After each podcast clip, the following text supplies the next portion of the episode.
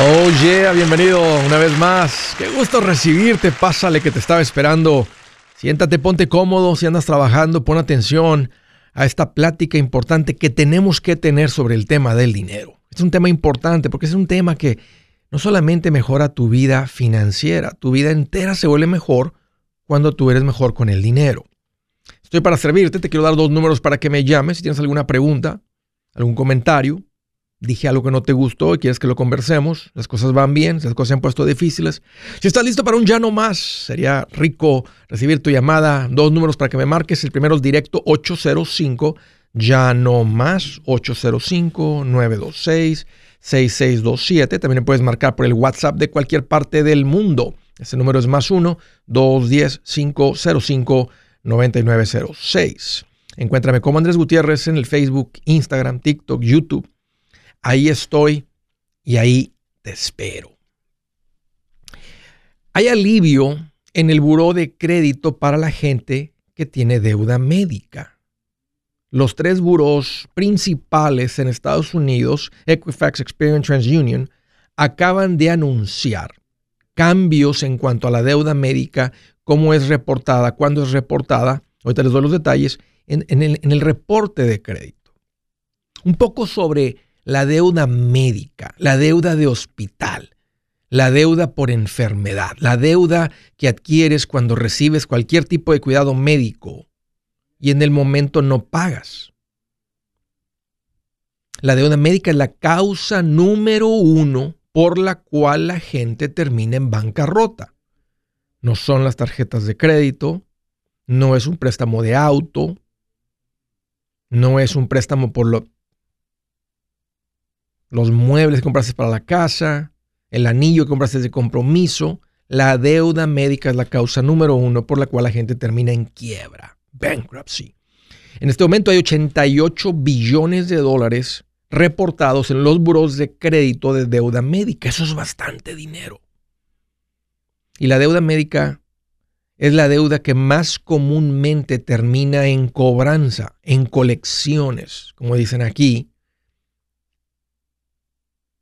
en los reportes de crédito. Ahora, aquí están las reglas, los cambios nuevos. Van a remover el 70% de la deuda médica de los buros que está en cobranza y ya fue pagada. Normalmente la actividad, cuando de la última actividad dura ahí siete años el reporte de crédito. el cambio va a ser ahora que si tú tienes una deuda que no había sido pagada, eh, la pagas la deuda, en el momento que muestre como pagada va a salir de tu reporte de crédito. Eso tiene mucha gente alegre porque esa deuda que tal vez no habías pagado, que estaba afectando la compra de la casa, ya no va a estar ahí causando esos puntos negativos. Otra cosa, la deuda médica no pagada no entrará al reporte hasta un año después. La regla anterior eran seis meses pero la han extendido hasta un año para que los pacientes, los que recibieron el cuidado médico, tengan más tiempo de, aclarar la situación con el hospital, con el médico, con la clínica, con el terapeuta, con quien haya sido, el anestesiólogo, para que tengan tiempo para aclarar la deuda, negociar lo que tengan que hacer, lidiar con todo eso antes de que aparezca en el reporte de crédito y empiece a echar puntos negativos, empiece a echar mosca, empiece a echar un pelo en la sopa tú queriendo comprar casa, refinanciar casa y hasta la deuda médica ahí. Y la última regla o el último cambio principal es que deudas menores de 500 dólares no aparecerán en tu reporte de crédito. Si tú solamente debes 300 dólares a la clínica o lo que sea, eso ya no va a aparecer en tu reporte de crédito. Así que esas son las tres reglas principales que traen alivio. Ahora, cualquier tipo de deuda no pagada afecta los reportes de crédito. Y cuando hay deuda no pagada, esto hace más difícil que tú adquieras un crédito. Y el crédito no solamente afecta la compra de una casa o refinanciamiento con una hipoteca. Te podría negar o rechazar al querer rentar un apartamento. Podrían rechazarte o subirte el precio de los seguros de auto y de casa. ¿Por qué? Porque lo usan como una medida de responsabilidad. Una persona que paga tiempo y se le responsable. Una persona que no paga tiempo es una persona irresponsable. A ese cóbrale más por los seguros porque sin duda va a tener problemas y va a andar metiendo aquí un reclamo. A ese no le rentas el apartamento porque va, va, a quedar tarde. Vamos a estar batallando con él. ¿Y qué creen? Un mal puntaje de crédito también afecta posiblemente que tenga un empleo o que no te lo den. O que no te lo den. Así que esto es un alivio para los deudores pero una preocupación para los acreedores. ¿Quiénes son los acreedores? Los que proveen el servicio. Déjame irme directo y al punto, más para que veas la otra perspectiva. ¿Cómo te gustaría que tú hicieras un trabajo toda la semana, trabajaras para el patrón y que el patrón no te pague? Tú proveíste tu tiempo, tu experiencia, tu servicio y no te pague. ¿Cómo andarías tú si no te paga tu patrón? Pues muy descontento, ¿Cómo andarías si vas y te piden que hagas un trabajo, vas y haces el trabajo, limpias la casa, arreglas el aire acondicionado, la plomería, etcétera, cualquier cosa, un trabajo de contabilidad lo haces y no te pagan? Bueno, lo mismo siente el acreedor, el hospital. Ya entiendo que quieras justificar que, bueno, cuidado médico es un servicio. Es un servicio que te están proveyendo y debes por el servicio. Escúchame, y el cuidado médico no es gratis. En otro país, en, Estados Unidos no es gratis. Se paga con tus ahorros, con tu dinero. Se paga con un seguro médico. O si eres de menos recursos, el gobierno paga, pero no significa que es gratis, porque la gente que paga impuestos pagaron para que tú hayas recibido servicio. No es gratis. El gobierno no ofrece, no tiene, el gobierno no tiene doctores, no tiene clínicas, no tiene nada. Ellos pagan a proveedores de servicios para que esas personas reciban ese cuidado por ser de bajos recursos. Pero el punto es que no es gratis. Es un servicio como alguien venga y te esté vendiendo eh, cable, internet. O vengan y te hagan una reparación o un mantenimiento. Que a veces el cuerpo lo necesita, poco no. Necesitamos una reparación. Entonces, ¿qué debes de hacer? Porque para las personas que tienen deuda médica, posiblemente algo de alivio. Si estaba echando mosca a esto, si estaba haciendo el pelo en la sopa al tú querer refinanciar y tomar ventaja de los intereses. Ya han subido los intereses, pero hace un par de meses cuando les dije esta es muy buena época para hacerlo, que unos que tomaron ventaja. Puede ser que para otros siga siendo buen tiempo. Pero el punto es que ya no echa mosca, porque ahora la deuda médica van a dar más tiempo antes de que cause problemas en tu reporte de crédito. Pero ¿qué debes de hacer? No, si el gobierno no está pagando por tu cuidado médico o la gente que paga impuestos, te tienes que preparar para pagar. Y ya sea con tu dinero o con un seguro médico, que es lo más recomendable. Porque la deuda médica es lo que más lleva a una familia a tener un gasto que no lo cubre el fondo de emergencia. Entonces te proteges con un seguro médico. Si tú estás creciendo financieramente, si tú ya saliste del sustento o de la provisión médica que te da el gobierno, ya saliste de ser una persona de bajos recursos, entonces ahora te va a tocar pagar por ese cuidado médico. Y te va a ser difícil al principio, pero así es. No es gratis, hay que pagar por él. Qué bueno, hay algo de alivio, pero cuiden sus finanzas, protejan sus finanzas, pongan esto en acción. Buenas noticias. El libro Transforma tus finanzas en 30 días ya está a la venta. Mira, este es el libro donde te voy a enseñar lo más importante del tema de finanzas personales. Si tú quieres darle un giro a tu vida en 30 días, este es el libro que trae la receta para cómo lograrlo. Pero sabes qué? No me quedé ahí. Añadí dos capítulos que creo que son sumamente importantes. Puse un capítulo para cómo comprar casa y no meter la pata. Si algo tiene nuestra gente ahogada con sus finanzas, es no entender el concepto de comprar casa. También puse un capítulo sobre cómo ganar más dinero. Yo creo que si mejoramos en esa parte, va a ser más sencillo el resto de la administración. Toma ventaja y aprende más sobre este tema con el libro Transforma tus finanzas en 30 días. Está en tapa dura, está en audiolibro, está en ebook y hasta una guía he preparado. Toda la información la encuentras en mi página andresgutierrez.com. andresgutierrez.com.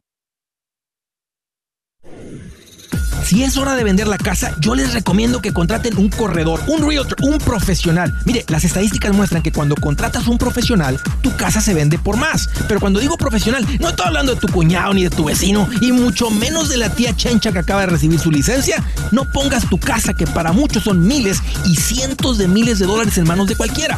Corredores hay muchos, pero pocos que son de alto octanaje que saben promocionar y negociar tu casa con éxito. Ellos entienden y conocen bien el mercado donde tú vives. Esto es muy importante para vender y muy, muy importante para comprar. Nosotros hemos buscado y hemos encontrado uno de esos en tu área y te lo quiero recomendar. Nuestro proveedor local recomendado, PLR, puede significar el vender tu casa más rápido y por más dinero. Para encontrar un PLR en tu área, visita andresgutierrez.com y haga clic en proveedor local recomendado. Obtenga la ayuda que necesita para vender su casa.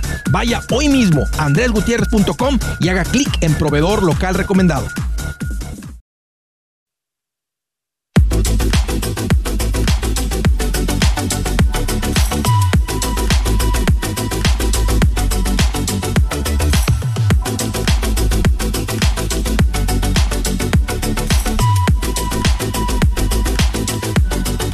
Sí, señor, continuamos. Una recomendación importante para la gente que algún día salió de vacaciones y cayeron en un tiempo compartido. Oh, no. Compraste el famoso timeshare. Te dijeron, invierte en tu familia. Vuélvete propietario, deja de ser rentero. Esto es algo que le puedes dar a tus hijos. Crea patrimonio. Qué infelices para vender eso. Qué desgraciados, aprovechados, manipuladores. Te vendieron aire diciendo todas esas cosas. Y como no tiene un tiempo para preguntarle a nadie, te presentaron solamente lo que ellos, lo que ellos dicen y mucha gente así cae. La carnada en el anzuelo es que te van a regalar unos boletos, una cena, a un lugar exquisito, un lugar increíble, lo que sea. O sea, le ponen bastante carnada al anzuelo para llenar ahí las mesitas esas de gente. Un cuarto grande con un montón de mesitas. Ahí te marean como por unas tres o cuatro horas, te ponen mucha presión de venta. Luego la gente suena campana y se escucha una campana. Tan, tan, tan, tan, escucha la campana. ¿Qué significa eso? ¡Oh, nuevos dueños! Ve y felicítalos, ve y diles que felicidades, ya son propietarios. ¡Oh! Y, tú dices, wow, wow, pues yo también, yo también. Y la gente cae. Qué duro, qué feo. Dirían en mi pueblo, qué gacho. Ahora, si tú caíste en la compra de un tiempo compartido, mi recomendación es que salgas. Y hice la investigación y di con unas personas buenas para ayudarte a salir de eso. No es fácil, no es fácil porque no es como que lo puedes vender o te lo compran. Es básicamente un acabar con un contrato legal. Y es posible, más que necesitas gente que a eso se dedica. Bueno, di con las personas y se llaman Resolution Timeshare Cancellation. Así es que ponte en contacto con ellos. Yo te recomiendo que salgas de tu tiempo compartido. Especialmente si todavía debes. Si ya lo tienes pagado, de todas maneras tiene sentido porque te van a seguir sangrando con los mantenimientos y va a salir más caro que simplemente ir de vacaciones en el tiempo compartido. Así es que ponte en contacto con ellos, te voy a dar el número para que los llames. El número es 973-336-9606. Está el nombre en inglés, pero te atienden en español. Beatriz te va a responder, es súper linda. O ve a mi página andresgutierrez.com y ahí está la información bajo los servicios que Andrés recomienda en andresgutierrez.com. Desde El Salvador, ¿así? ¿Desde, desde El Salvador? No, Oh, de California, el estado de California. Salvador, bienvenido, qué gusto que llamas. Hola Andrés, ¿cómo estás? ¿Cómo te encuentras? Oh, pues aquí mira más contento que un policía cuando le dicen, comandante, comandante. Bien alegre. Eso es todo, eso es todo.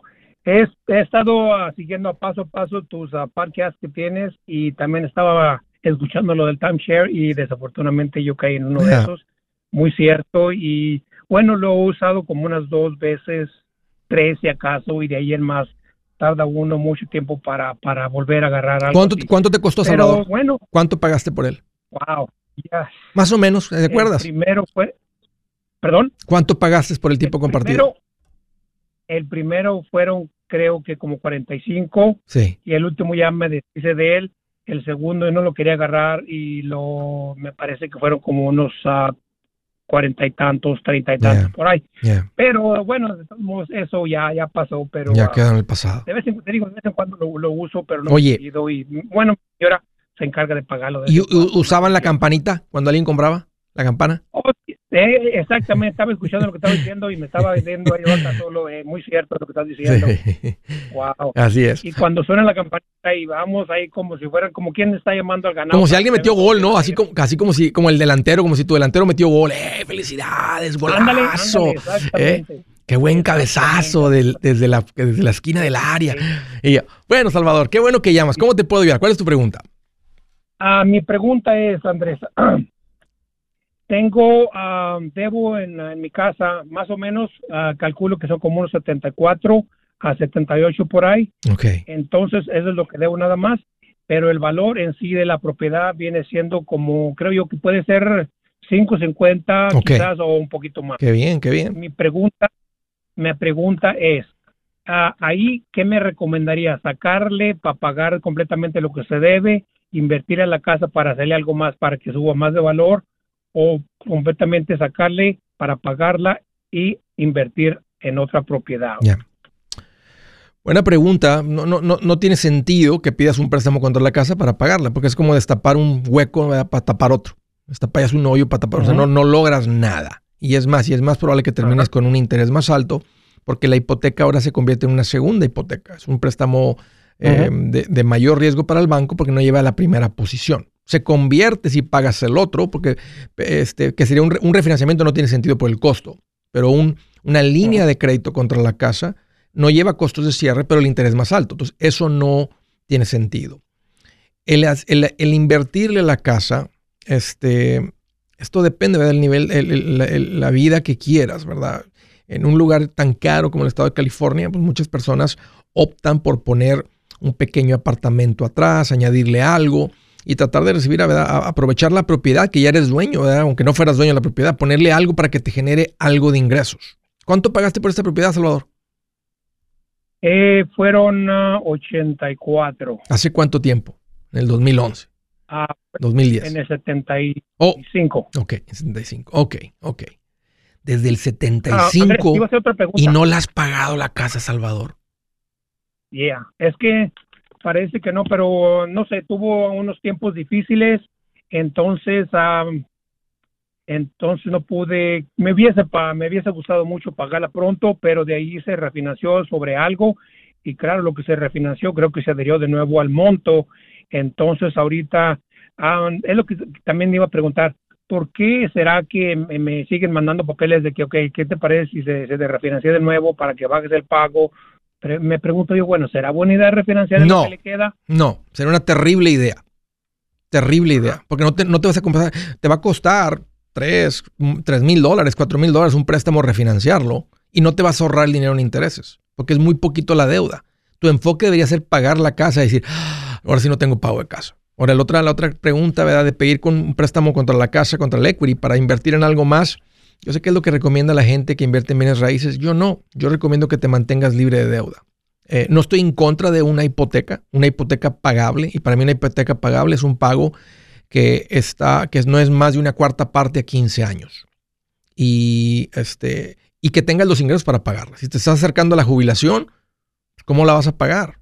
Ah, dice, bueno, ojalá que el otro rentero pague. Y si pasan una de esas cosas, cuando dicen el rentero, ahí no pagues renta y que no te pueden correr y no le traen alivio al, dueño de la propiedad. O sea, esas cosas realmente suceden. Por eso he encontrado que la vida sin deudas, donde no hay esclavitud, es la vida más suave. Ahora, Muy cierto. es una casa de medio millón de dólares. Otro lugar es que vendas tu casa de medio millón, te vas a un lugar donde las casas valen 250, compras una para vivir y una para rentar. Inclusive he pensado ir a, hasta venderla si la vendiese, porque ya me faltan poco, digamos, casi tres años pasaditos y medios para retirarme. Entonces estaba pensando si la vendiese, quizás, no sé, Arizona o, simplemente... Está buena la idea, porque te imaginas, te vas a un lugar donde puedes comprar dos casas por el precio de esta. Entonces cambia tu, o sea, cambia tu situación financiera, porque ahora, aparte de la pensión que puedas recibir y dependiendo cuánto acumulaste en tus cuentas de retiro, inversión, si es que hay algo, pero ahora vas a añadir pues una renta adicional, ¿verdad? De, no sé, tal vez 1.500, tal vez 2.000 dólares con una casa de un cuarto de millón de dólares. Ah, de lo que te preguntaba era porque sí tengo un espacio ahí, ah, digamos, tengo un garage bastante grande al que le puedo, digamos, como ahorita aquí en California están permitiendo que se pueden reconstruir algo en los garajes por la falta de, vivienda. Entonces era lo que yo tenía en mente, hacerle algo arriba, un segundo piso, y de ahí estar, digamos, que se esté pagando lo que me, me debo y, y además yo doblar el pago con lo que teniendo si la rentara eso y otro pago yo más, pagaría más pronto. Pues es verdad, vas a tener una renta adicional, pero tienes un, tienes un préstamo mayor. ¿Cuánto te costaría? ¿Has hecho cálculos este, de cuánto te podría costar arreglar ahí? Ah, la mera verdad no, Andrés. Creo yo más o menos, pues no, imagino algunos uh, podrían ser quizás algunos 35, 40 quizás, eh, podría ser menos. ¿Y, ¿y cuánto podrías y cuánto podrías cobrar ahí? Yo creo que aquí, pues, eh, por una casa simplemente o un apartamento quizás leen por arriba de los 1.700 a 2.250. Yo creo que eso calculo por más o menos podría agarrar de renta. ¿En serio? ¿Más de 2.000 dólares por un garage? Me hace mucho, pero ah, con, que diera mil, con que diera 1.500 por una inversión de 40 o de 50, aunque dijiste 35, sería muy buena inversión. Adelante con eso, Salvador. Esa es buena inversión. Si su plan de jubilación es mudarse a la casa de su hijo Felipe con sus 25 nietos y su esposa que cocina sin sal, o si el simple hecho de mencionar la palabra jubilación le produce duda e inseguridad, esa emoción es una señal de que necesita un mejor plan. Uno se siente seguro con su futuro cuando está en un buen plan de jubilación. Usted ya sabe cómo su jubilación debería ser si está trabajando con un asesor profesional que le ayuda, que le ha trazado un plan rumbo al éxito financiero. Un buen plan de jubilación le ayuda a aguantar el sube y baja de las inversiones, porque se enfoca a largo plazo. ¿Quiere sentirse seguro de su jubilación? Haga lo que muchos han hecho y llame a nuestro proveedor local recomendado. Nuestros PLR de inversión son profesionales de confianza que lo pueden poner en un buen plan de jubilación. Para encontrar el PLR en su área, visítenos andresgutierrez.com y haga clic en proveedor local recomendado. Una vez más, andresgutierrez.com y haga clic en proveedor local recomendado para contar con un buen plan de jubilación.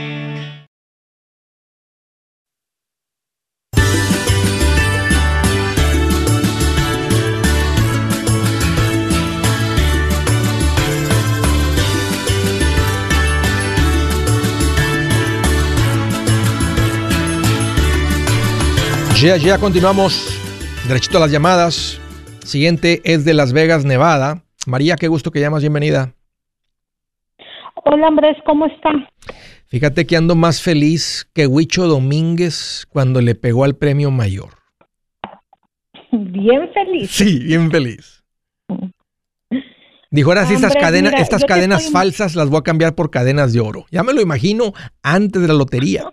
Se me hace que era presumidillo, pero era pura chapita de oro, ¿verdad? Era puro pero ahora dijo, ahora sí, ahora sí me voy a comprar las buenas.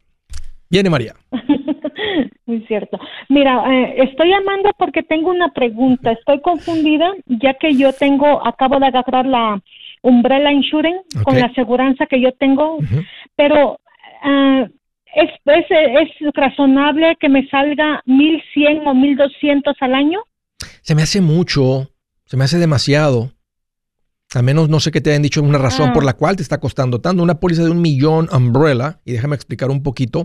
Esto es una cobertura adicional, es como un paraguas que cae sobre todos tus seguros y todos tus activos, la mayoría de los activos. Entonces, si tú llegas a cometer un accidente en el carro y se lastima una familia, y el juez dice, tú le debes a esta persona, a esta familia, ¿verdad? 800 mil dólares, pero el seguro del auto solamente cubre hasta 500 mil. Entonces, tú les debes 300 mil a esa familia.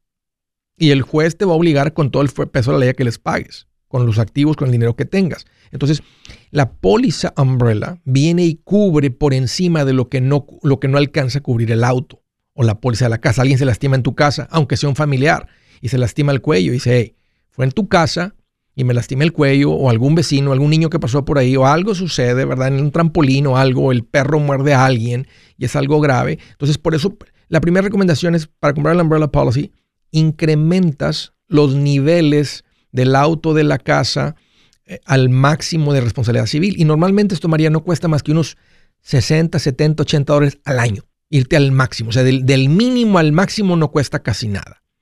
Y luego, por ya que estás en el máximo, entonces si te venden la póliza adicional de responsabilidad civil, que una póliza de un millón, si la estás comprando con la misma compañía que te vende el seguro del auto y la casa, te debe andar costando entre unos 200 y 400 dólares al año. Ah, lo que pasa de que yo tengo un hijo, mi hijo ya tiene 23 años, entonces yo le, como él vive todavía conmigo, yo lo quise poner a él con su carro y su propia aseguranza en la parte. Entonces la señorita me dijo que mientras él viva conmigo, yo tengo que pagar esa umbrella insurance de 1200 que él viva, si él vive conmigo. Si nada más viviese yo en la casa, mi esposo y yo, me iba a salir como de 700 pero mientras yo tenga mis hijos viviendo conmigo, ah, y no importa que estén conmigo en la aseguranza de los carros o no, tenía que pagar los 1.200 de aseguranza. No, no necesitas buscar otra gente de seguros. No es, no es cierto que necesitas una póliza de responsabilidad civil adicional a la, segura, a la póliza del auto. O sea, en la póliza del auto pueden estar tu esposo, tú y tu hijo de 23 años si lo quieres mantener ahí, porque esto le ayuda a que el seguro le cueste un poco menos a que él estuviera una póliza individual. Porque tú también puedes medir cuánto costaría que él tenga su propia póliza. Y puede ser que por meterlo en su propia póliza y él pague 250 al mes, a ustedes les baja la póliza 100 mensuales y la póliza de responsabilidad civil les baja 700, se me hace mucho, no sé una razón por la cual se les esté medio tan cara. Este, conozco los precios, pues, no seguido, ese es un tema que no toco tan seguido y pocas personas me preguntan, pero tengo muchos años de de tener pólizas de responsabilidad civil, umbrella policies, y recomendarlas a las familias que van creciendo financieramente y nunca he escuchado estos precios. Y esto que te esté diciendo que por tener tu hijo en la póliza, que requieres tener esta póliza, es un, para mí es un vendedor, porque nunca lo he escuchado. Nunca. Y tengo, tengo décadas hablando ¿tú me recomiendas, ¿Tú me recomiendas eh, seguirse buscando otras aseguranzas para ver si me dan la misma, los mismos precios? Sí, búscate otro gente y que te corran las cotizaciones con tu hijo en la póliza contigo y tu marido y con todas sus pólizas que tengan, auto, casa y responsabilidad civil si la quieren tener, pero no es obligatorio tener la póliza de responsabilidad civil porque esté tu hijo en la póliza. Hay muchas familias que tienen sus hijos en los seguros y no te exigen ninguna póliza adicional de responsabilidad civil. Yo sí te voy a recomendar de todas maneras, a todo mundo le voy a recomendar que en su póliza de auto y casa tengan las máximas coberturas en liability. Ya tú decides si quieres tener full coverage y que si, ¿verdad? que si eh, eh, uninsured motorist y todo ese tipo de otras coberturas, ¿verdad? uno decide si lo quieres tener a daños a terceros o todo. Pero sí, en daños a terceros, sí tenerlo en la máxima cobertura, porque cualquier accidente, cualquier persona que se lastime, va a ser mayor que el mínimo que exija el Estado de 50 mil o de 40 mil o diferentes cantidades. Normalmente 50 mil es muy común en muchos estados. Entonces 50 mil no es suficiente. Se lastima una familia, el daño va a ser mayor de 50 mil. Por eso tiene sentido tener una póliza de, perdón, subirle al máximo que te ofrezca la póliza de auto. Y normalmente te ofrecen hasta medio millón y muchas personas no necesitan más que eso. Hasta que ya valgan más de 100 mil dólares, entonces sí tiene sentido comprar la póliza de responsabilidad civil, el umbrella policy que tú tienes. Pero sí necesitas ir, a cotizar con otros cuatro agentes seguros. Sí, porque la máxima la tengo de medio millón y la umbrella la tengo de un millón. Sí, sí. Así pues, me la dieron. Sí. Este, te, puedo hacer otra pregunta? A ver, échale. Ah, por ejemplo, si yo, si yo invierto con uno de tus recomendados, con una persona de tus recomendados, ¿tengo que imponer una cantidad alta o puedo empezar con 500 dólares, empezando 500 dólares al mes? Hasta con 100. O sea, no, no, te van a limitar ellos con las cantidades con las que puedes empezar. O sea, yo te diría como consejo que si nomás puedes invertir 100 es porque no traes tus finanzas en orden, no estás en el pasito 4, no andas queriendo hacer con deuda, sin fondo de emergencia. Entonces, pero tú puedes, o sea, tú eliges la cantidad que tú quieras este, y vas a tener una plática con ellos. Ellos se van a alinear a lo que es un plan financiero. Pero últimamente es tu decisión cuánto de su presupuesto ustedes deciden poner en, cuentas de inversión. Mi recomendación es que en el pasito 4 se invierta el 15%, pero va a haber familias que por alguna razón van a decir, en este momento, eso para mí serían 600, pero ahorita no voy a empezar con 300 porque tengo este otro compromiso que quiero acabar primero. O eh, para mí dice que serían 600, pero yo le quiero meter mil mensuales porque tengo la capacidad de hacerlo y no cambia nada en mi vida. Entonces, uno decide cuánto, no el asesor. Sí hay asesores que tienen mínimos y máximos, pero normal, los, los PR están comprometidos a atender a, las personas eh, sin importar el nivel financiero en el que estén. Ok, sí, lo que pasa es que yo, este, yo hablé con uno de tus, este, de, de, los muchachos que tienes tú, pero este, yo me quedé un poco confundida porque lo que pasa de que yo tengo mi 401k en mi trabajo, que yo le estoy poniendo el 15%, pero en lugar de ponerlos con ellos porque no me lo están machando ya, lo quiero poner ah, con usted, o sea, con el representante. Eso, eso, eso tiene sentido cuando el 401k es tradicional y no te ofrecen el Roth. Porque, porque por ejemplo, si, si te están haciendo matching o te igualan hasta el 6%, un ejemplo, entonces tú le pones hasta el 6%. Y el 401k tradicional es pre-tax, es antes de impuestos. Ahí tiene más sentido, si tú no tienes todavía 50 años de edad, tomar la diferencia entre el 15 que estabas metiendo y el 6 que te igualan, que es un 9, y meterlo en una cuenta de Roth IRA por fuera, si no te ofrecen el Roth 401k. Y la otra ventaja es que ya con el asesor financiero también puedes abrir cuentas que no son de retiro, dependiendo de su, flujo de dinero, de sus ingresos, que puedan abrir cuentas que son más líquidas. Pueden abrir cuentas donde tienen el fondo de emergencia como extendido, en cuentas de medianos riesgos, medianos plazos. Ahí se abren muchas más las estrategias de poner el dinero a trabajar que simplemente con el 401k. Obvio, el 401k nada más es un objetivo y especialmente si no hay Roth, está todavía, tomamos ventaja del matching, pero, pero estás limitado en todo lo que podemos hacer en cuanto a inversiones es que ya no me lo están haciendo más en el trabajo. Entonces, en lugar de poner en el trabajo, quisiera abrir una cuenta con uno de tus representantes para que sea mejor porque no tengo tampoco el CRO, tengo el tradicional. Entonces quisiera sacar eso y ponerlo para... No lo saques, no lo tienes que sacarlo. O, lo podrías sacar un IRA, o sea, lo podrías mover a un IRA, pero como quiera va a ser, va a estar invertido pre-tax. Pero si, si ya no te están haciendo matching, cero, o sea, nada más es lo que tú contribuyas, entonces ya no conviene contribuir al 401k conviene mucho más el Roth IRA, la cuenta de retiro que crece libre de impuestos. En este caso, por lo que me, está diciendo María, sí te conviene ir con el asesor y abrir la cuenta Roth. esa va a ser una mejor cuenta que el, que el 401k, porque el 401k, cuando empiezas a sacarle dinero, vas a pagar impuestos. El Roth va a crecer libre de impuestos. Ya esa va a ser la diferencia. Entonces, sí, adelante, ve con el asesor financiero y, y abre esas cuentas. Un gusto, María. Espero que eso te sirve a tomar las decisiones del seguro, consíguete otra cotización. Creo que te va a sorprender en los precios. Yo soy Andrés Gutiérrez, el machete para tu billete y los quiero invitar al curso de paz financiera. Este curso le enseña de forma práctica y a base de lógica cómo hacer que su dinero se comporte, salir de deudas y acumular riqueza. Ya es tiempo de sacudirse esos malos hábitos y hacer que su dinero, que con mucho esfuerzo se lo gana, rinda más. Venga a aprender a cómo poner en práctica estos principios sobre finanzas que han cambiado la vida de más de un millón de familias, incluyendo la mía, y le aseguro que también cambiará la suya. No se puede perder esta oportunidad. Llámenos al 1-800-781-8897 para encontrar una clase en su área o visite nuestra página, nuestra página andresgutierrez.com para más información. Te animo a vivir como ningún otro para luego poder vivir como ningún otro. Regístrese hoy al 1-800-781-8897. 800-781-8897. Lo esperamos.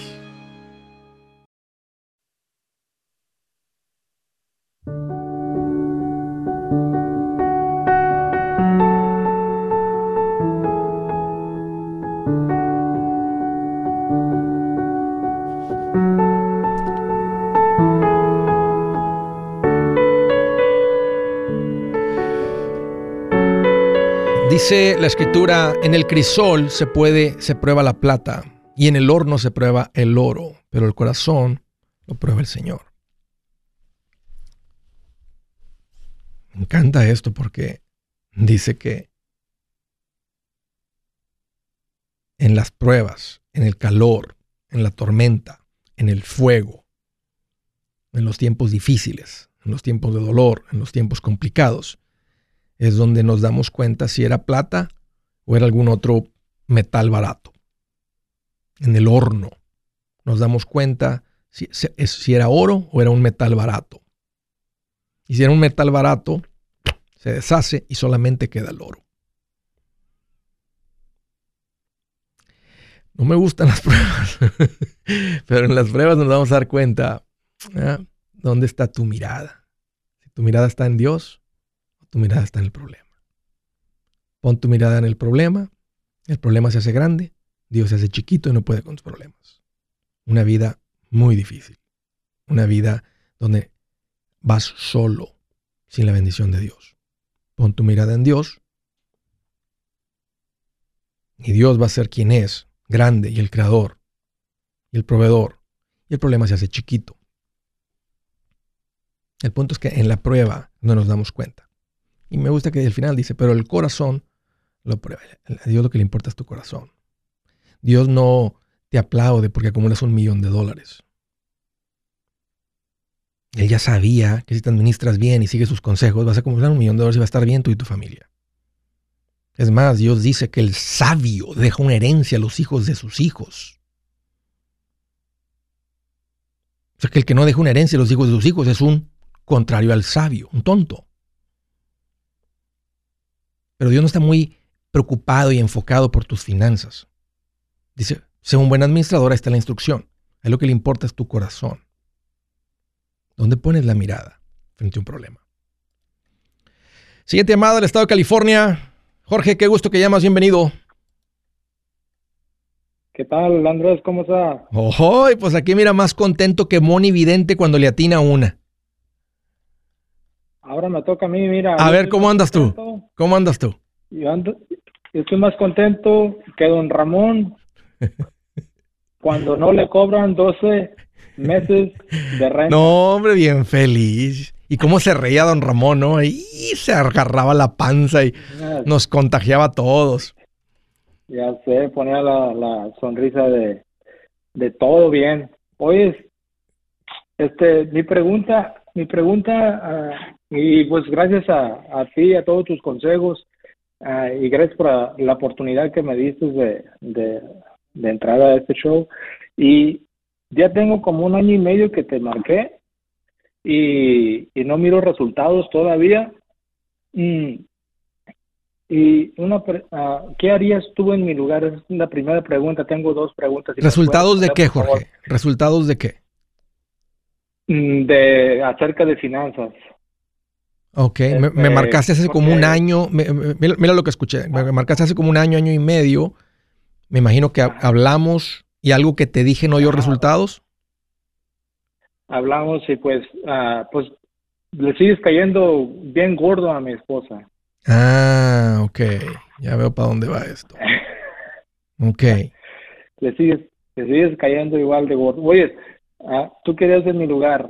Uh, yo quiero, yo no quiero llegar a los 60, yo tengo aproximadamente 41 años. Sí no quiero llegar a la edad de mi papá este, y estar viviendo de, de un hijo. Sí. Ah, no estoy, él tiene ya 65 años y no tiene nada más que depende de mí. Tiene hijo, tiene, tiene mis hermanos también, pero lo único que le puedo apoyar soy yo. ¿Qué piensa tu esposa de este, apoyar a tu papá?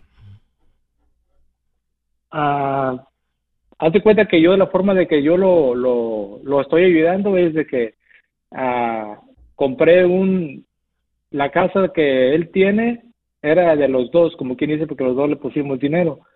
Y, y lo que yo, y otra propiedad que yo tenía, le dije, porque yo me quería quedar pues con, con, con lo que tiene él. Y, y pues de la única forma que lo puedo ayudar es de que comprándole lo que, lo que yo ya había hecho, le dije, ok, pues la cambio porque, uh, que porque no quería dejar a su esposa, mi, mi madre, que en paz descanse este, que no quería dejarla desamparada. Y dije, bueno, pues yo dije acá entre mí, eh, de la única forma que la puedo ayudar es este, que lo puedo ayudar, este, pues le compro la propiedad que yo le había hecho cambio y de esa forma le ayudo a él y a la misma vez estoy comprando algo yo. ¿Qué dijo tu esposa? ¿Qué dijo tu esposa al sacar dinero de ustedes para comprar la casa de tus papás? En eso está de acuerdo, porque uh, en eso está de acuerdo. dile, y dile, dile, oye, ¿te gustaría que nuestros hijos hagan eso por nosotros? Ajá. Y ahorita no, la verdad que no tenemos hijos y, me salí, me salí poquito pues entonces, entonces, pero si no tienes, pero si no tienes hijos es una, opción para ti porque dijiste yo no quiero depender de mis hijos, pues ni hijos tienes. si no se preparan, ¿de quién van a depender? disculpa Andrés, a, lo que me refiero es esto, ¿qué harías tú en tu lugar? Mi esposa, yo tengo siete años casado, cuando ella cuando nos casamos, ella tenía una casa como dos años, dos o tres años antes y ella la compró cash porque wow. la demanda y todo eso. Oh, pero, ok, ok, pero, pero, pero la cosa es esta. Yo tengo siete años viviendo en la casa y corro con todos los gastos. Tiene dos hijos ya mayores de, de 20 años y no aportan para nada de ninguna forma. ¿Y tú qué harías en mi lugar? Ah, yo no estoy, porque ella piensa en sus hijos y en sus hijos y en sus hijos, y yo estoy metiéndole dinero a la casa, a arreglos, estoy este, a los gastos, a biles y todo eso, pero a la misma vez yo también quiero mirar algo que va a ser mío porque ella piensa que eso que es para sus hijos y todo eso. Entonces la cosa es esta, bueno, si, si acaso llega a faltar ella o, o, nos llegásemos a divorciar por alguna razón, porque hemos tenido bastantes uh, problemas acerca de eso, yo le digo, que hay que enseñarlos a trabajar y, y eh, reciben mucha ayuda a los hijos por medio de ella y del papá. Entonces yo estoy trabajando, me, siento como el del tema del burro financiero, porque no estoy haciendo algo que no voy a tener futuro. Yo creo que necesitan ir a buscar consejería matrimonial. Tienen un problema serio en su matrimonio y tienen que lidiar con eso. Y, y, tienen que también cambiar un poquito la perspectiva de los dos de lo que es el matrimonio. O sea, em, entiendo que ella dice es mi casa y al decir eso ya está mal, ¿verdad? Mi casa, entiendo que como mamá y mamá osa o la mamá gallina que protege a sus pollitos, dice, bueno, pues por lo menos a, mis hijos les va a quedar algo. Este, pero pues si tú le estás metiendo algo a la casa, o sea, no estás pagando casa. Si estuvieras soltero, estuvieras teniendo que pagar vivienda en algún lugar. Este, y, no, y, no, esa no es la perspectiva saludable. O sea, este es el lugar donde vives con tu esposa y al rato los pajaritos estos, ojalá que los logren echar fuera y que los ayudes y que los enseñes tú, ¿verdad? Lo que significa ser hombres y responsabilizarse y salir. Y, y, este, es un tema, este es un tema bien delicado, es un tema bien importante que hay que tocar porque mucha gente que escucha este show y mucha gente que no escucha este show hemos proveído un mejor nivel de vida a nuestros hijos que el que nosotros tuvimos y que están creciendo en esta burbuja donde nosotros mismos les cortamos las alas. Entonces tienes que tener una plática seria con tu esposa de decir, ¿ves a tus hijos viviendo aquí en la casa para siempre? ¿Los vas a apoyar para siempre? Si dice que sí, pues no, no hay nada que, no puedes avanzar hasta que ella diga, no, eso está mal, nunca van a salir de aquí, los estamos deshabilitando a ellos. Este, pero necesitas sentarte con ella y tener una plática seria. O sea, me estás preguntando qué hacer, es lo que yo haría, Jorge. Tener una plática con ella y decir, y no tenemos, tus hijos no nos van a cuidar, entonces, ¿cómo le vamos a hacer tú y yo? Y, pregúntale, ¿qué es lo que te cae mal de Andrés? ¿Qué es lo que te cae mal de Andrés? O sea, está hablando de principios. O sea, ella tiene que decir, es que, no, es que él, quiere que ahorre o él quiere que invierta o, él piensa que yo le voy a decir que no disfrute y tú sabes que no es el caso. Pero sí, no, no, no, con, no con este mismo tono, ¿verdad? Con un tono, con un cafecito, ¿verdad? Con alguito ahí para platicar y decir qué es lo que te molesta y poder poner las cartas sobre la mesa y platicar eh, con serio, pero eso es, eso es exactamente lo que yo haría, Jorge. Hey amigos, aquí Andrés Gutiérrez, el machete para tu billete. ¿Has pensado en qué pasaría con tu familia si llegaras a morir? ¿Perderían la casa? ¿Tienen para sepultarte? ¿Tienen para mantener las luces prendidas, el agua corriendo, comida en el refrigerador? ¿O tienen que vender tamales y llamarle a un locutor para ver si les ayuda con una colecta? No se trata de espantarte, pero sí de hacerte pensar en proteger a tu familia con un seguro de vida. El seguro de vida es uno de los más importantes y no es complicado obtenerlo. Tampoco es caro si compras un seguro a término. Buenas noticias, te recomiendo a Seguros Tutus, una agencia totalmente enfocada en nuestro pueblo latino con y sin documentos. Te podemos dar la mejor cotización porque somos independientes. Para una cotización o para platicar con alguien, visita segurostutus.com. Todo junto, segurostutus.com o llama al 844 sí Tutus 844-748-8887. 844-748-8887. 87